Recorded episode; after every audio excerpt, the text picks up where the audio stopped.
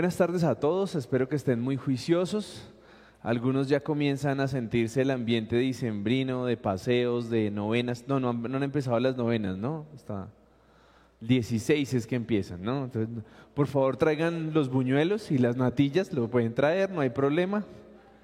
Hoy trajeron buñuelo y natillas, bueno, está bien, vamos a comer buñuelo y natillas. Bueno, seguimos con nuestra serie yo, em, Perdido y Encontrado, ¿cierto? Comenzamos a estudiarla hace ocho días, vimos dos parábolas que Jesús nos contó acerca de cómo se, se pierde una ovejita, ¿cierto?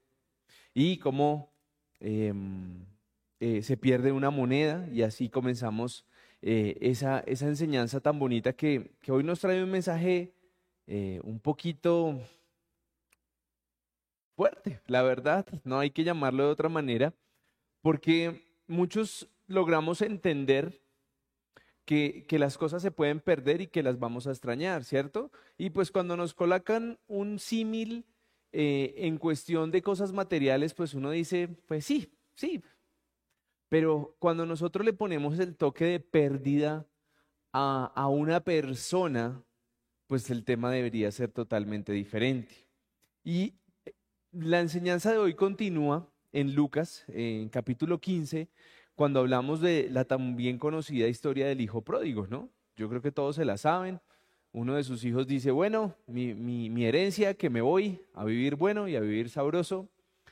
Y hoy tenemos que, ver esa historia no como el desagradecido del hijo pródigo que hemos sido la mayoría, sino cómo puede ser nuestra vida lejos de Dios. Yo quiero que tú te preguntes por un segundo, ¿cómo sería tu vida lejos de Dios? Porque muchos, voy a decirlo así, hemos dado tumbos. Tumbos es para mí ir de un lado a otro cayéndose sin tener un norte claro. Y quiero comenzar eso eh, recordando la, el, amor, el amor que nos decía ahorita Eric de Dios, porque muchos de nosotros pensamos que, que de pronto no sentimos el amor de Dios. Y yo te pregunto es, ¿dónde estarías tú hoy? Hoy, si no conocieras de Dios? ¿Qué estarías haciendo? ¿Alguien que quiera darme un ejemplo? Trabajando, uno juicioso. Yo tenía un plancito, un plan de talleres. Los sábados era, era la excusa perfecta para ir a mirar el ruido del carro o mandarle a hacer algo. ¿Y cómo terminaba uno con los mecánicos? ¡Salud! Y era el plan, era un sábado, uno llegaba así como dando tumbos, pero de licor, y esa hubiera sido mi vida, o sea, no está, de pronto no estaría ya casado, eh, de pronto no tendría mis hijos, eh, la ruina económica sería una cosa, una realidad plasmada en mi vida. No sé en qué otros problemas me hubiera metido. Entonces, por eso a mí sí me parece muy importante que hoy comencemos esta enseñanza es preguntándonos, ¿dónde estaría yo si no estuviera con Dios. Si de pronto fuera esa oveja que se perdió y que el amor de Dios no me hubiera alcanzado, que no me hubiera mandado em, a conquistar de nuevo y a querer volver. ¿Listo? Pero eh, esa es una parte del mensaje. Y la otra parte del mensaje, lo dije claramente y quiero que no lo perdamos del norte, es cómo nosotros como iglesia debemos comportarnos ante las personas que un día se van de nuestro lado, se van de nuestra iglesia. Y si vuelven, ¿qué pasa? ¿Cierto? Decía yo hace ocho días, eh, muchos eh, son de esos murmuradores de los que sí vio que tuvo que volver, sí vio que, mire eso, hmm, hasta mal arreglada vino, mire, la dejaron. Y muchas iglesias se encargan de destruir a las personas que intentan regresar a la iglesia. Y yo quiero que eso no nos pase aquí. Yo quiero que nosotros podamos aprender que nosotros debemos de tener un corazón lleno de misericordia hacia las personas que pueden irse de la iglesia, pueden alejarse del camino de Dios y que por su infinito amor vuelven. ¿De acuerdo? Entonces, vamos a trabajar. Yo creo que todos conocen la historia. Voy a ir leyendo algunas partes a medida que lo desarrollo. Pero vamos a dar la introducción. Es un hijo menor. Dentro de ocho días hablaremos del hijo mayor, del que se cree bueno, que decide irse, ¿cierto? eh, y quiso vivir su vida lejos de su padre, ¿cierto? Porque no fue que él le dijera, papá, me hace un favor y me da mi herencia, que voy a ir a comprar la finca de aquí al lado y nos quedamos aquí todos viviendo. No, Ahorita lo desarrollamos y nos damos cuenta cómo el hombre coge su dinero y se quiere ir a otro lugar, lejos de su familia, lejos de su padre, y no le va muy bien. Leámoslo para que todos entremos en contexto. Lucas capítulo 15, versículos 11 al 24. Dijo también Jesús, un hombre tenía dos hijos, y el menor de ellos dijo a su padre, Padre, dame la parte que, de los bienes que me corresponde y le repartió los bienes. ¿El papá le puso alguna objeción ante su petición? Le dijo, cuidado, no le dijo nada, le entregó las cosas. No muchos días después, juntándolo todo, el hijo menor se fue lejos a una provincia apartada. O sea, se quedó ahí, ahí al pisito del papá. Se fue lejos. Perfecto. Y allí desperdició sus bienes viviendo perdidamente. Y cuando todo lo hubo malgastado, vino una gran hambre en aquella provincia y comenzó a faltarle. Y fue y se arrimó a uno de los ciudadanos de aquella tierra, el cual lo envió a una hacienda para que apacentase cerdos. Y deseaba llenar su vientre de algarrabos que comían los cerdos, pero nadie le daba. Y volviendo en sí dijo, ¿cuántos jornaleros en la casa de mi padre tienen abundancia de pan y yo aquí perezco de hambre? Me levantaré e iré a mi padre y le diré, Padre, he pecado contra ti y contra el cielo. Yo no soy digno de ser llamado hijo, hazme como a uno de tus jornaleros. Y levantándose vino a su padre y cuando aún estaba lejos, lo vio su padre y fue movido a misericordia y corrió, se echó sobre su cuello y lo besó. El hijo le dijo, Padre, he pecado contra ti, perdón, he pecado contra el cielo y contra ti, y ya no soy digno de ser llamado tu hijo. Pero el padre dijo a sus siervos, saquen el mejor vestido y vístanle, pónganle un anillo en su mano y calcen calzado en sus pies, y traes el becerro gordo, matadlo y comamos y hagamos fiestas, porque este es mi, porque este mi hijo muerto era y ha revivido, se ha perdido y es hallado, y comenzaron a regocijarse. Ese es el pasaje de hoy, y retomo, quiero que ustedes miren cómo es un ejemplo de Jesús preparándonos a cuando la gente comienza a murmurar. Cuando la gente comienza a decir, ay, ¿vio que ese se fue de la iglesia? Ay, ¿vio que ese es así de... Ah, ¿Vio que ese le gusta el fútbol? ¿Vio que se hincha de Brasil y lo sacaron? Cuando uno comienza a murmurar así de las personas, es que tiene que aplicarse esto. ¿Listo? Entonces, vamos a resaltar algunas cosas. El, el hijo menor decide irse, se aleja de su padre y al final regresa, ¿cierto? Así se desarrolla en esos tres momentos del de tiempo. Pero la decisión de irse, yo quiero que ustedes se confronten porque yo hoy me preguntaba, yo me fui como, como, como muy biche de mi casa, yo como que a los 22 años ya estaba emigrando porque me creía muy grandecito. Y miren cómo uno se aleja hasta el nido de los papás, porque finalmente los papás a uno casi nunca lo echan, ¿no? No, a mí nunca me echaron, ¿o sí? No, creo que no me echaron. No era muy buen hijo que digamos, pero nunca me echaron. Pero vamos a repasar el versículo 11 y el 12. El 12 en especial. Y el menor de ellos dijo a su padre, dame la parte de los bienes que me corresponde, y le repartió sus bienes. En, otra en otras palabras, quiero usar mi herencia como yo quiera. ¿Sí o no? El tipo dice, mi platica. Y esto pareciera que fuera histórico, ¿no? Que eso solo pasara en las épocas de Jesús. Pero hace poco escuchaba yo una historia que un hombre le está diciendo a su papá, oiga, a mí mejor deme mi, platica de una vez y yo hago mi vida.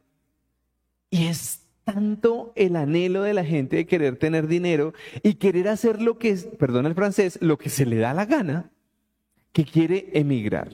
Y entonces aquí arrancamos con ese corazón que podemos tener cualquiera de nosotros, porque acuérdense lo que yo les explicaba hace ocho días, no solo es cómo nos comportamos con las personas que se van de la iglesia y quieren regresar, sino cómo será nuestro corazón en el momento que nos queremos ir o nos queremos alejar del Señor. Y entonces aquí es donde me parece interesante. Lo primero que él quiere es irse lejos de su papá. Entonces, ¿Usted ha sentido el deseo de irse lejos de la iglesia? De no querer volver a saber de pastores y de líderes y de Biblias y de vainas. ¿Sí o no que sí? Uno hace como, ay no, gracias. ¿Por qué no me los empacan y los envían por allá para, para algún lado? Porque muchos de nosotros no queremos saber de eso. Y cuando estamos en situaciones difíciles, cuando, cuando, cuando nuestra salud no está bien, cuando nuestra economía no está bien, cuando de pronto nuestros hijos no están bien, nosotros también queremos salir corriendo y decirle a Dios, gracias, pero este paseíto no me lo quiero aguantar, no quiero estar cerca. Y en algún momento nos envalentonamos y decimos, no quiero saber nada más de esto, esto no me convence, esto es una farsa. Y muchos de nosotros hemos tenido que tragarnos nuestras palabras porque al finalmente, finalmente Dios nos vuelve a alcanzar. Ahora, esa actitud cuando nosotros queremos alejarnos de ese papá, de ese papá que, nos, que es un papá proveedor, que es un papá que nos consiente, que es un papá que nos ama, es una tontería. Porque finalmente, ¿cuántos de los que hemos querido irnos, o como, como creo que decía Lili en una de sus enseñanzas, nos hemos querido dar una vueltecita por el mundo y volver? ¿Qué hemos traído de esa vueltecita por el mundo? Y ojo que, que, el concepto aquí no es usted no se puede ir de esta iglesia, no. Yo lo que le estoy diciendo es no se aleje de su Padre Celestial que es Dios, porque muchas veces nosotros por una iglesia, por un líder, por un pastor, por un mal, una mala prédica, por un mal ejemplo, por lo que sea, nosotros queremos alejarnos de Dios. Y la verdad es que, ¿qué nos va a poder traer de bueno esa situación. Y yo le voy a decir algo. Muchos de nosotros llegamos a Jesucristo con una mano adelante y una mano atrás. Problemas estallados por todo lado, con problemas en el hogar, con problemas de salud, con problemas económicos, y comenzamos a ver las bendiciones.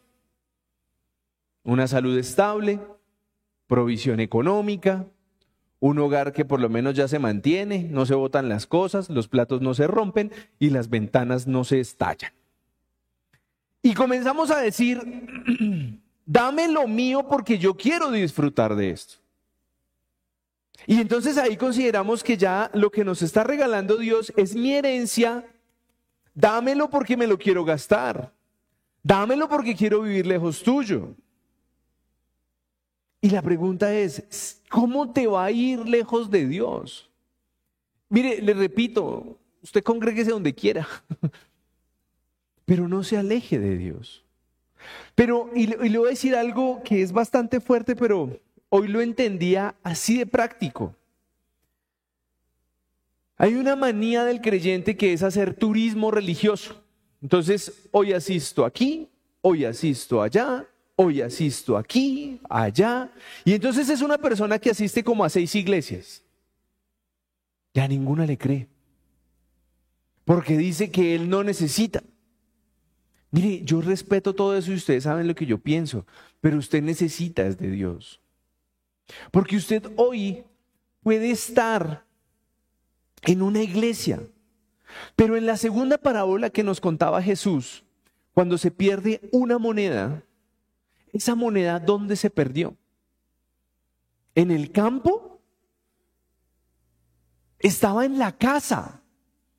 Haga la similitud de que usted está en una iglesia, pero usted es esa moneda que se refunde dentro de la misma casa. Porque mucha gente dice, no, yo estoy yendo a la iglesia. Yo, yo, soy un juicioso porque voy a la iglesia. Pero es que esto no es de venirse a sentar en una silla o de asistir a un lugar puntual físicamente. Es dónde está tu corazón. ¿A qué le estás apuntando tú si realmente vas, vas a un lugar llamado iglesia O vas a un lugar llamado congregación, pero tu mente, tus actos, tu corazón está en otro lado. Están como el del hijo pródigo que, decía, yo quiero son estas bendiciones para írmelas a gastar en otra provincia, pasándola como yo quiero. Y muchos de nosotros podemos estar en esa disyuntiva en que nos gusta estar aquí porque recibimos la provisión del Padre, porque estamos en una casa donde no falta alimento, donde no, hay, no falta vestuario, en donde hay joyas, en donde hay corderos gorditos, y por eso queremos estar en un lugar, pero nuestro corazón no quiere estar ahí. Nuestro corazón, ¿qué quiere? Estar en otro lugar. Y entonces nos volvemos un hipócrita porque queremos decir, yo pertenezco a la iglesia de Jesucristo. Pero ¿dónde quieres estar? ¿Cuál es ese anhelo? ¿Dónde te gustaría estar ahorita? Mucha gente asiste a una iglesia porque le toca. Porque puede tener un líder o un pastor que lo vive acosando para que asista. Pero ¿dónde quiere estar esa persona? ¿Será que realmente le gusta, se prepara con gozo para decir, hoy voy para la iglesia? Oh, ay, voy para la iglesia. Y es lo que yo quiero que ustedes revisen, porque disfrutar los beneficios de estar viviendo con el papá de esta parábola, eso se escucha bueno, porque ahí no se veía, no, no se veía hambre. Había ropita, porque mire, el hombre se había ido hace unos tiempo y cuando llegó le dijeron, ropita, anillo, zapatitos, comidita. Entonces es una, es una casa con beneficios. Y yo quiero que, espero estén entendiendo la analogía que yo estoy haciendo entre la vida actual y lo que nos está enseñando la palabra. Porque es muy fácil decir de dientes para afuera, oh Cristo vive en mí. Pero tu mente y tu corazón dice, yo quiero el mundo. Y voy a seguir. Y miren algo que a mí me pareció espectacular, porque yo he pasado por este versículo mucho tiempo, pero en ningún momento el papá le dijo, no te vayas. Usted se va, pero no le doy nada. No le dijo eso. Y entonces, escuchen esto porque es que, ay Dios mío, uno escucha unas historias en esto. Yo le pregunté a Dios si tenía que irme de esa iglesia.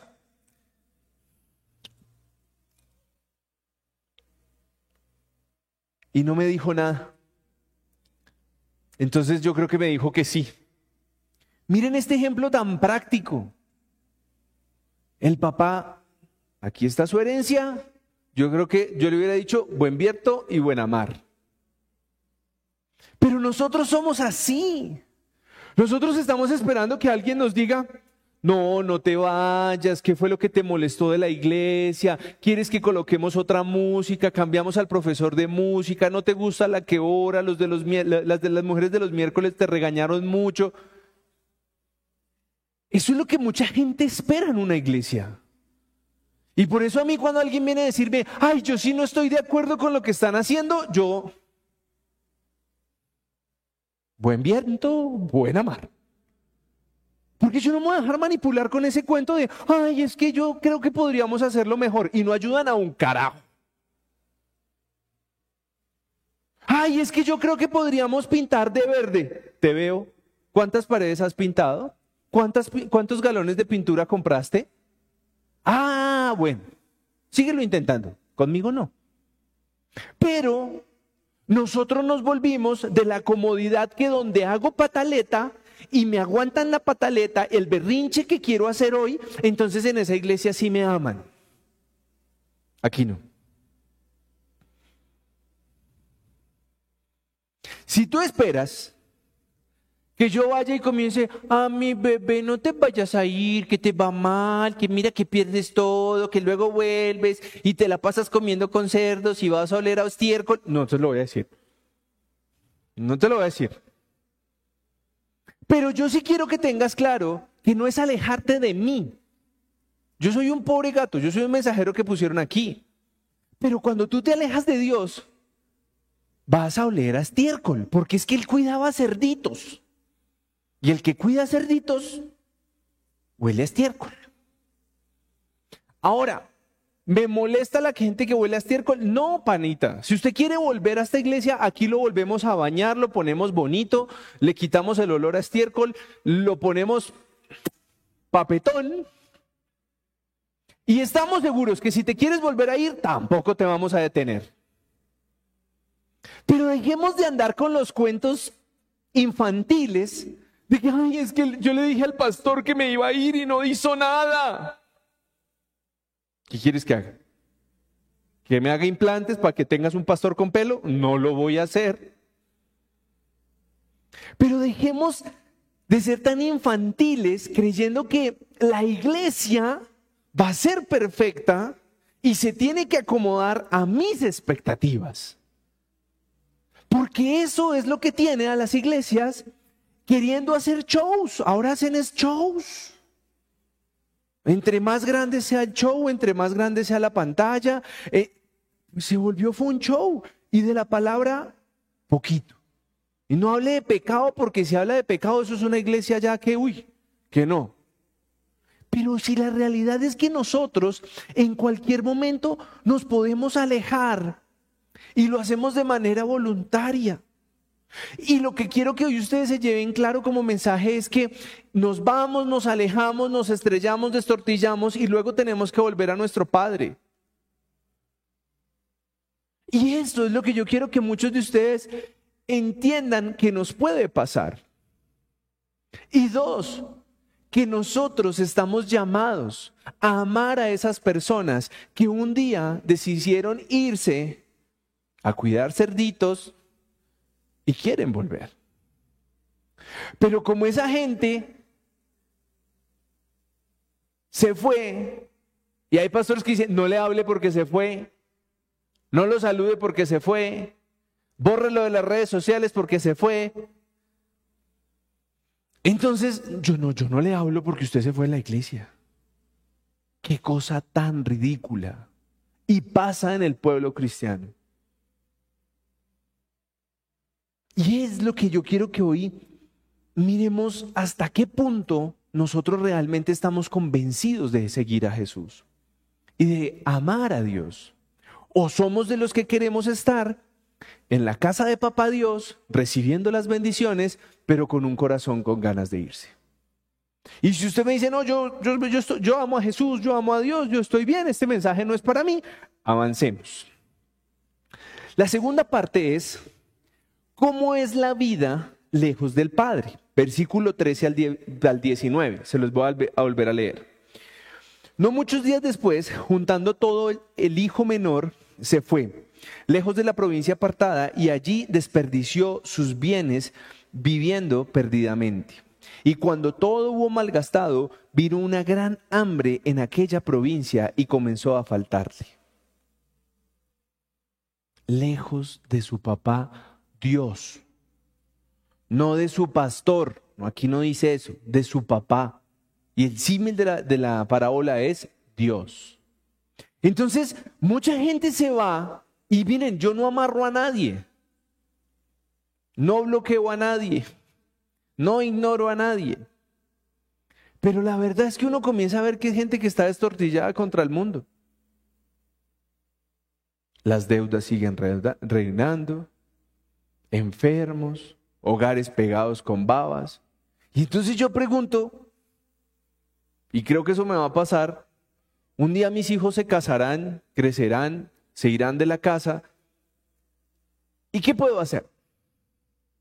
Si tengo un hijo grandulón de 25 años y el otro de 31, y Dios no permita que sus hogares estén mal y no quieren usar a su papá, ¿qué hago? Venga, me, me, venga que aquí no... No. Ellos saben que tienen un papá que los va a ayudar, por lo menos mientras esté vivo. No alcahuetear, a ayudar. Es diferente. Pero, ¿cómo es una persona lejos de Dios?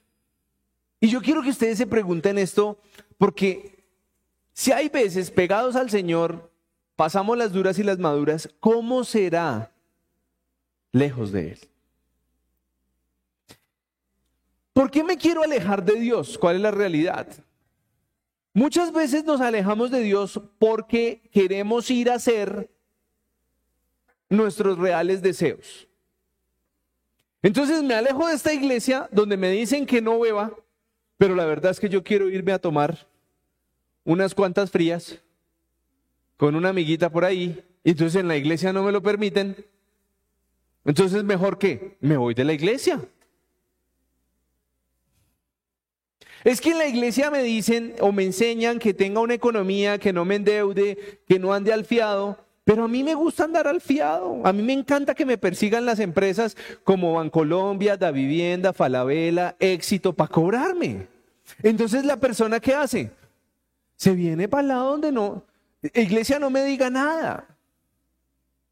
A mí me gusta, a mí me gusta es gritar en mi casa, hacer sentir mal a mi esposa, pero como en la iglesia me dicen que la ame, que la respete, que la valore, entonces me voy de la iglesia. Y eso es lo que realmente buscamos. Entonces nos vamos, nos alejamos de nuestro papá porque realmente tenemos otras motivaciones que queremos hacer realidad en nuestra vida. En los cuales la iglesia no nos acepta. Ahora,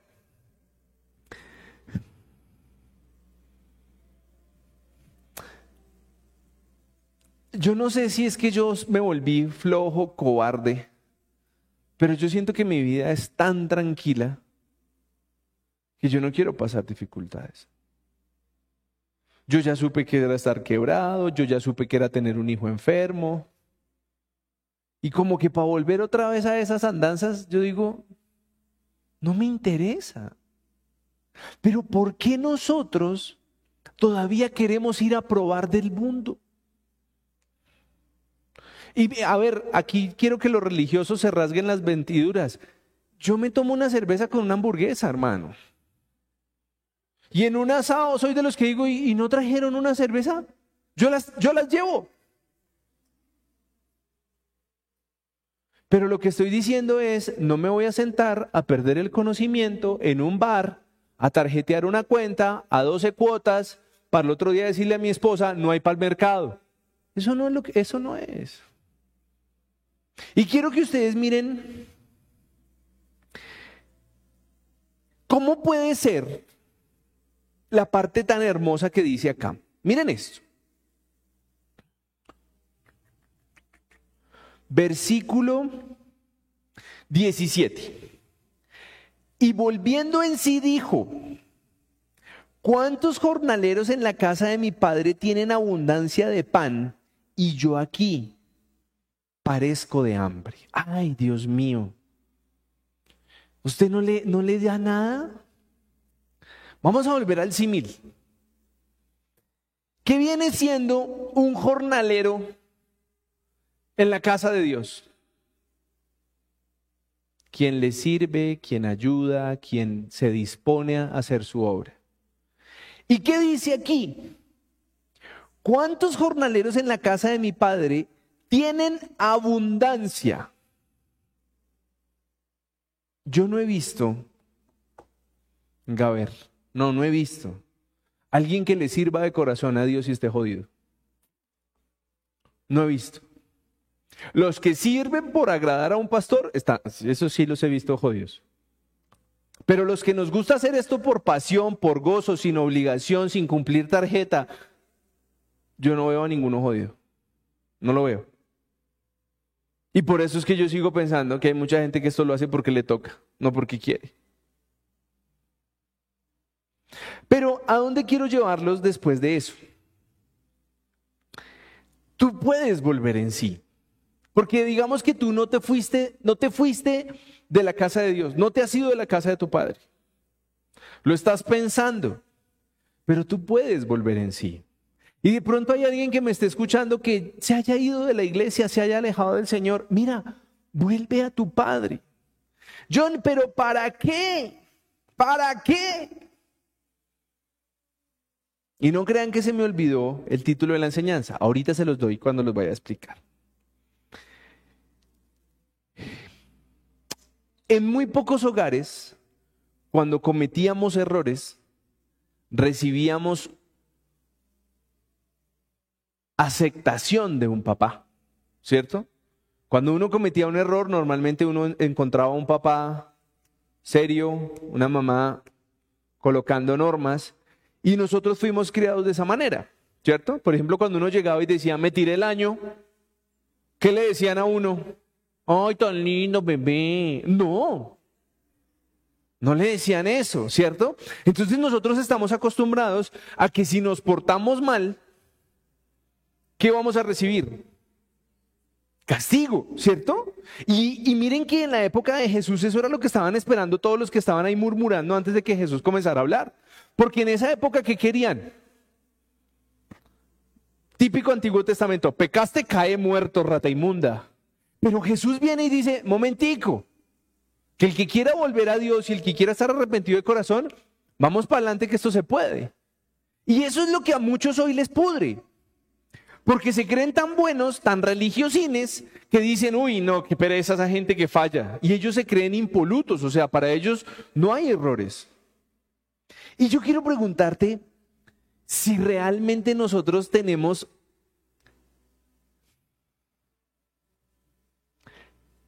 la perfección para poder juzgar a otro. Si Dios decide perdonar al que se paró en la cabeza, al que se gastó lo del mercado, al que se endeudó, al que hizo para vender, discúlpeme la pregunta y con todo el respeto, a nosotros no lo dije yo, lo dijo ella, ¿qué nos importa?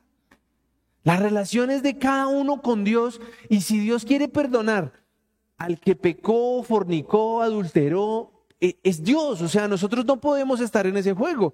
Pero en esta posición, la gente que medio asiste a una iglesia dice, ay no, pero es que yo soy perfecto. Entonces, esos que han pecado, que vayan cayendo muertos. Y así no funciona esto. Así no funciona. Si, si a Dios le place de un hogar hecho pedazos, construye un hogar de ejemplar. Y les digo porque conozco unos cuantos, incluyendo el mío. Entonces, ¿a dónde quiero llevarlos ustedes? Muchas, muchas gente decimos, esta persona está perdida. ¿Sí o no? Ese término es muy común. No, esa persona está perdida en las drogas. Está perdida en el alcohol. Están perdidos en los videojuegos, dirían acá. Así dirían aquí. Y eso quiere decir, no tiene a Dios, no puede definir su presente ni plantear su futuro. Lo guían los afanes, los miedos, el odio, la venganza. No puede juzgar justamente. Y cualquier otra cantidad de cosas en donde una persona puede estar confundida. Pero aquí en esta parábola nos dice unas palabras claras, volviendo en sí. Y puede que tú no estés perdido, pero hoy quiero aplicarte el volver en sí a retomar el amor hacia las personas que un día fueron hermanos en la fe tuyas. Y que esas personas, aunque tú no creas que puedan volver, aunque tú no creas que puedan regresar al Señor, tú tienes que volver en sí hoy y decir sí. Mejor que esas personas vuelvan. Mejor que vuelvan por amor y no porque llegan otra vez mal. Ahora, quiero preguntarles algo.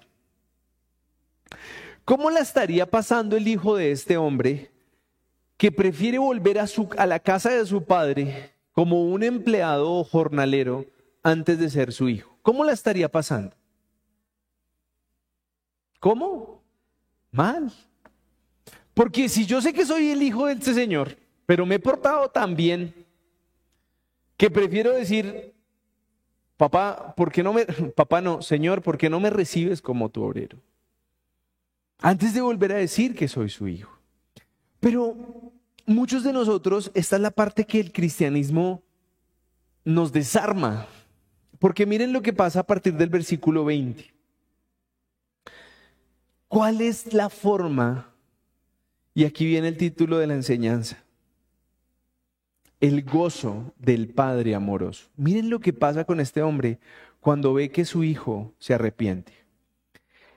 Y levantándose vino a su padre, y cuando aún estaba lejos lo vio su padre, y fue movido a misericordia, y corrió y se echó sobre su cuello y le besó. ¿Quién besó a quién? El padre al hijo. ¿Y de dónde venía el hijo? ¿De qué? De la marranera. ¿A qué olía el hijo? Ya les, gracias, no lo voy a repetir. Y el hijo le dijo, Padre, he pecado contra el cielo y contra ti, y ya no soy digno de ser llamado tu hijo. Pero el padre dijo a sus siervos, saquen el mejor vestido y vístanle, y poned un anillo en su mano y calzado en sus pies, y traed el becerro gordo y matadlo, y comamos y hagamos fiestas, porque este hijo muerto era y ha revivido. ¿Qué crees ¿Cómo crees que si Jesús está contando esta parábola, qué entiendes tú? ¿Cómo crees que se va a poner Dios cuando ve que uno de sus pequeñitos vuelve a su casa? Feliz. Pero a nosotros, ¿qué nos enseñaron? Ah, no, si se fue de la iglesia, suerte. Si, ah, no, es que como está fuera de la cobertura del Santísimo Pastor, suerte. Y nosotros indirectamente estamos replicando ese tema. Estamos aislando a nuestros hermanos cuando fallamos. Y yo quiero preguntarles una cosa. ¿Tienes la foto desde el evento de ayer, Florecita? Miren lo que hicimos ayer. Miren lo que hicimos ayer. Fuera de, fuera de reírnos mucho, eh, ayer no manejó Pablo, gracias a Dios no manejó Pablo, manejó Cristian, o sea que tuvimos menos riesgo de caernos. Pero miren esa foto, miren, miren la foto del lado de allá. Pablo estaba conmigo y veíamos cómo este niño se fue brincando hasta la esquina porque tenía una gaseosa en la mano. ¿Y saben qué es lo primero que pasa cuando la gente ve a estas personas, habitantes de calle, ¿Saben qué es lo primero que pasa con la gente cuando ve gente, habitantes de calle? ¿Qué pasa? Se pasan el andén, se guardan el celular. ¿Por qué? Por miedo. ¿Y a qué huelen? ¿Huelen a rico? ¿A papacho? ¿Perfume? Esto fue lo que hicimos anoche, miren. Ah, con policía a bordo mientras tanto. Nos estaban regañando porque no deberíamos de hacerlo. Pero anoche cuando yo ya sabía cuál era el tema de hoy. Ah, sí, ellos, ellos eran dos niños. Ahí está el otro chiquitín, mire. Y recibieron su tamal anoche. ¿Ustedes saben cuánta gente no quiere acercarse a estas personas? ¿Por qué? Algunos huelen mal. Algunos no coordinan dos palabras por la cantidad de vicio que están metiendo. Y entonces hoy nos creemos buenos porque es que, ay, yo sí voy a la iglesia. ¿Se despertó alguien? Y a donde quiero llevarlos es, ¿qué mejor forma de nosotros entender que cualquiera de ellos, llegando a los pies de Dios, puede volver a ser recibido con amor? Dios va a hacer un banquete, lo va a vestir, le va a poner joyas, le va a poner calzado. Y nosotros no somos quienes para juzgar si se lo merece o no se lo merece. Y yo quiero que hoy ustedes se lleven ese mensaje. ¿Qué pasa si Dios coge a un hombre de estos que vimos ayer? Sumergidos en drogas, en alcohol. Había uno que estaba bien borracho, bien borracho. Había uno que veía a la esposa en visiones porque estaba solo, pero pedía otro tamal. ¿Qué pasa si Dios coge a un hombre de estos y lo restaura? Vas a juzgar, vas a decir, ay, no, eso tuve ahí, tanto mal que hizo, eso tuvo que haber robado. A nosotros no nos debe afectar. Nosotros debemos de tener un corazón de recibir más a estas personas. ¿Qué pasa si hiciéramos un servicio para ellos? ¿Qué pasa si hoy donde usted está sentado tuviéramos habitantes de calle? te aseguro que, todo el vecindario nos va a querer linchar. Pues yo soy capaz de hacerlo. Porque ese es el amor que Dios me ha puesto por esto. Cuando todos vienen vestiditos, bañaditos, perfumaditos, sí, bacano, chévere, somos un club. Pero la obra se hace allá. Y yo te pregunto, ¿estás tú dispuesto a aceptar que la obra se allá? ¿O queremos seguir siendo un club chévere, amistoso, para pasarla rico? Hoy quiero que tú te lleves un mensaje que confronte tu vida.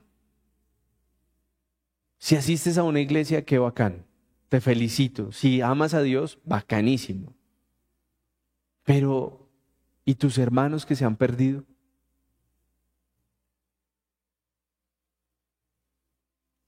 Esta mañana, anoche, Daniel nos contaba, porque el flaco ese estaba por allá metido en una camioneta repartiendo gaseosas también, como varios de los chinos de acá, que un man le decía, no pruebe esto, no pruebe esto. Y no se refería al tamal, sino a las drogas. Una persona que está tocando fondo en las drogas les aseguro que a mi hijo esa imagen no se le va a olvidar tan fácil. Porque él vio en dónde está, cómo está.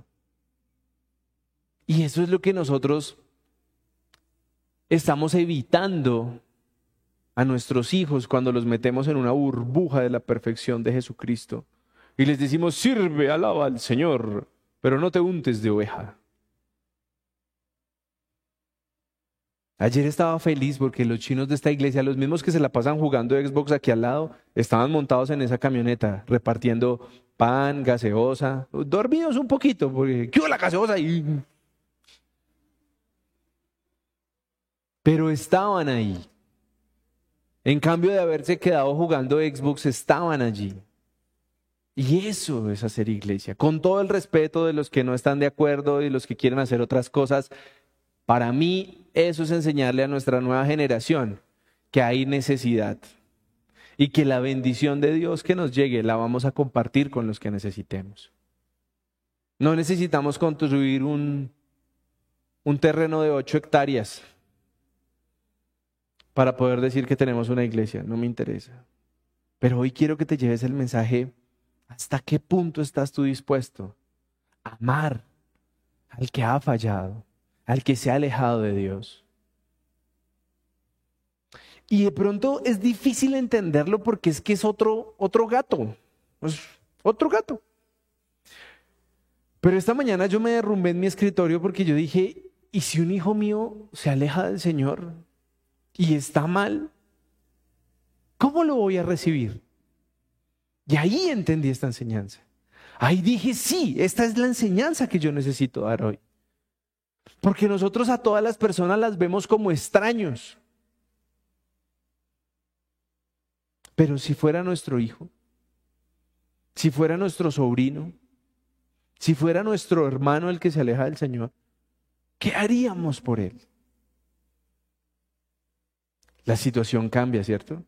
Una cosa es ver, ah, fulanito se fue de la iglesia. Mi hijo se fue de la iglesia. Mi hermano se fue de la iglesia. Ahí es donde yo quiero llevarlos a ustedes a, que apliquemos estos principios. Miren, cinco mandatos de un padre amoroso. Poner el mejor vestido. ¿Qué es? Es aceptar a la gente. Lo primero que hacemos es, uy, huele feo. Uy, me está hablando muy cerca. Ustedes no me van a creer, pero las caras de gratitud de anoche.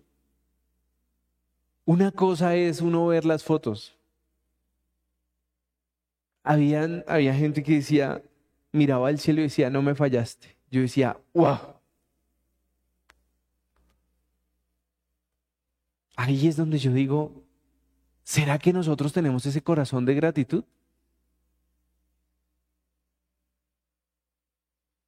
Se nos olvida orar por los alimentos bien servidos de un restaurante. Y esta gente, antes de mandarse el pan a la boca, decía, Señor, gracias. Y eso es lo que yo quiero que tú veas. Devolverle un anillo. Volver a aceptar a estas personas. No estoy diciendo que tienen que traer anillos regalados para todo el mundo, menos para el pastor. Pero nosotros aceptamos a una persona cuando regresa. ¿Hacemos lo posible para que alguien vuelva? Ponerle calzado. Un hombre con calzado no es un hombre descalzo. ¿Un hombre descalzo qué es? Un siervo, un esclavo.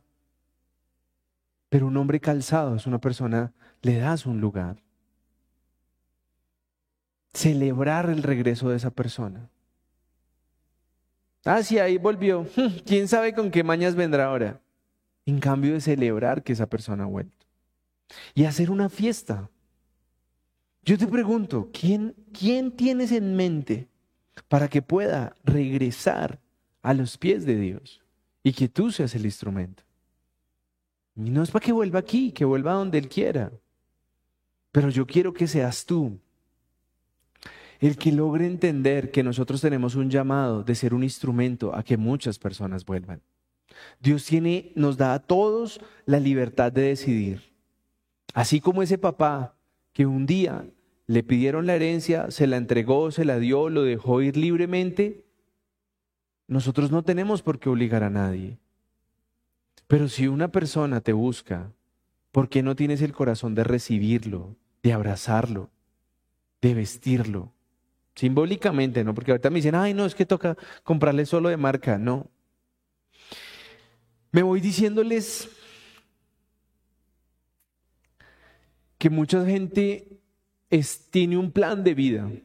Mucha gente tiene unas metas, algo perfectamente planeado, y entonces a los 30 voy a hacer esto, y a los 35 esto, y a los 40 esto, y a los 45 esto, y a los 50 esto. Y tienen una vida así delineada.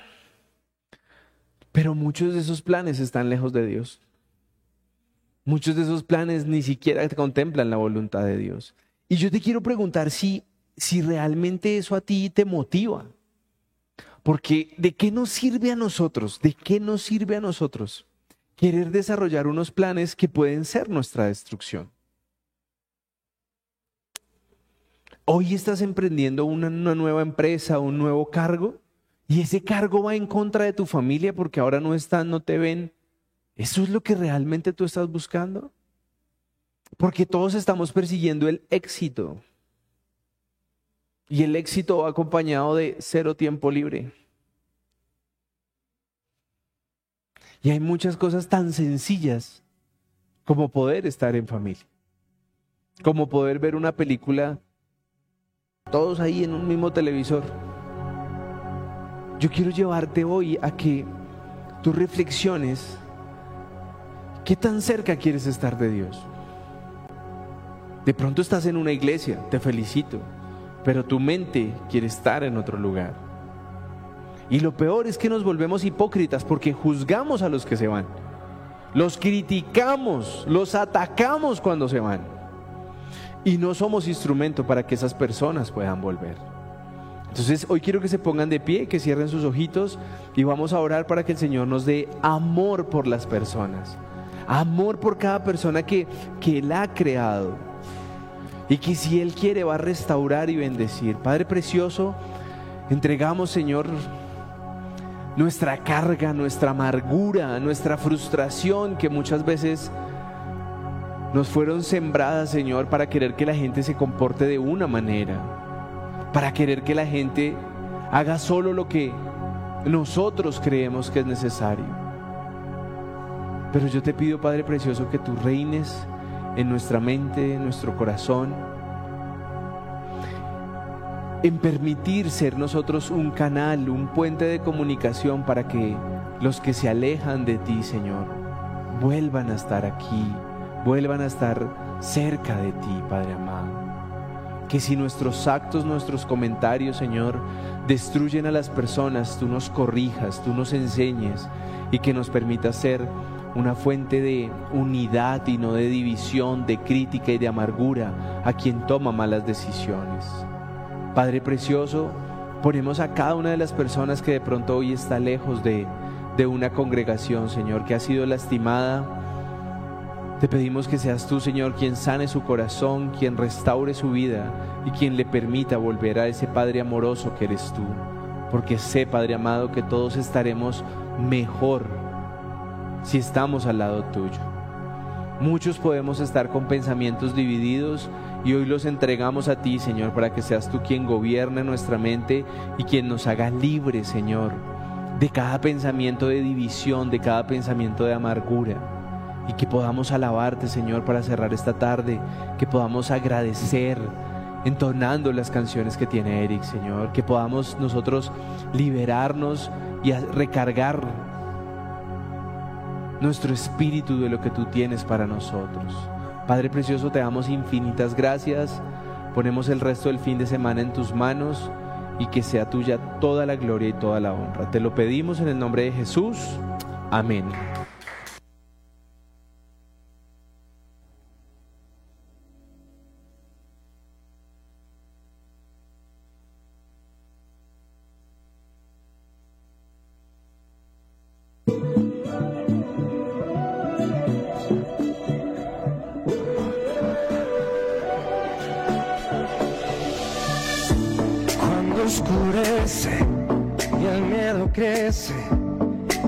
Escucharé tu voz.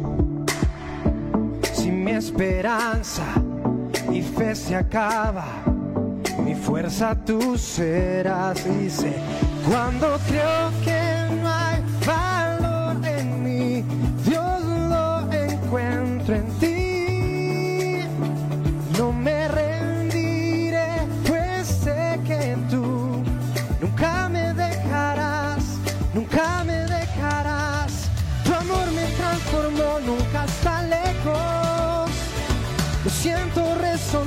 como un eco.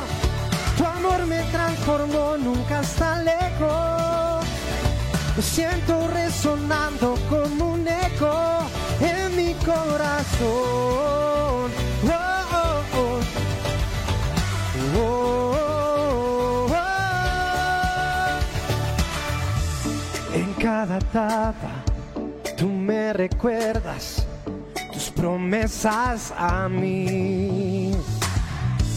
No hay quien detenga lo que tú empiezas hasta que llegue el fin. Dice, y cuando creo que no hay valor en mí, Dios lo encuentro en ti. No me rendiré, pues sé que tú nunca me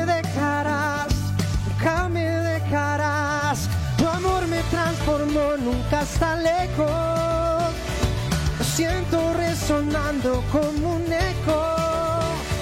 Tu amor me transformó, nunca está lejos. Siento resonando como un eco en mi corazón.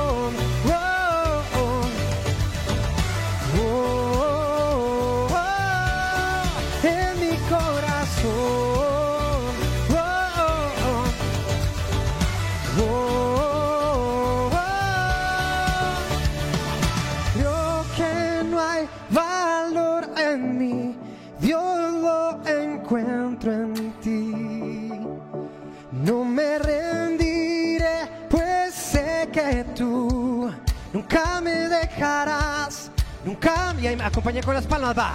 Tu amor me transformó, nunca está lejos. Lo siento resonando como un eco. Tu amor me transformó, nunca está lejos. Lo siento resonando resonando. Tu amor me transformó, nunca está lejos. Siento resonando como un eco. Tu amor me transformó, nunca está lejos. Siento resonando como un eco en mi corazón. Oh, oh,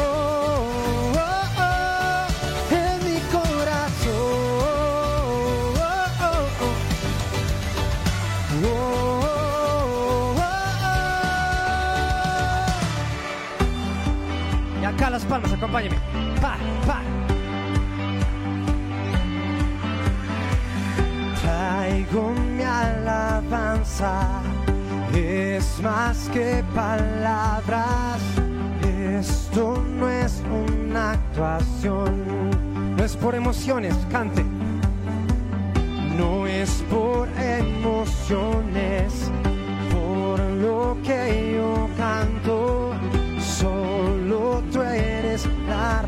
Por siempre cantaré y dice, y por siempre cantaré. Y con todo gritaré, solo a ti Jesús mi rey. Oh. Y no puedo imaginar cantar solo por cantar. Lo que quiero ¿Alguien quiere adorar a Dios en este lugar? ¡Uh!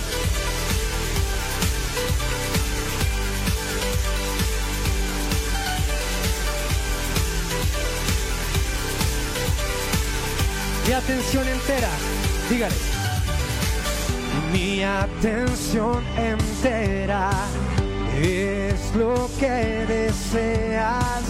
Tú no buscas perfección. Una canción no fue suficiente, diga. Y una canción fue suficiente. Toma mi vida, lo que quieres. Quiero adorarte para siempre. Mi alabanza, tú. Les toca a usted, dice. Y por más fuerte y con todo gritaré solo a ti Jesús mi rey no puedo imaginar cantar solo por cantar. Lo que quiero es adorar. Ah, y esas palmas va,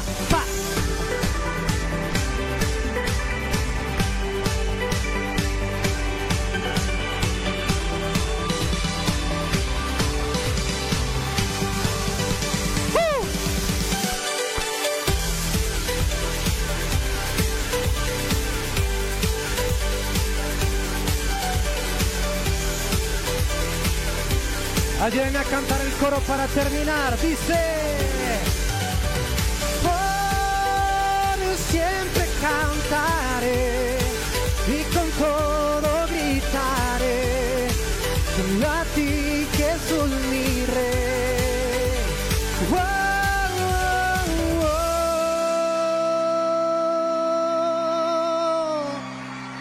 Dios los bendiga, nos vemos el próximo sábado.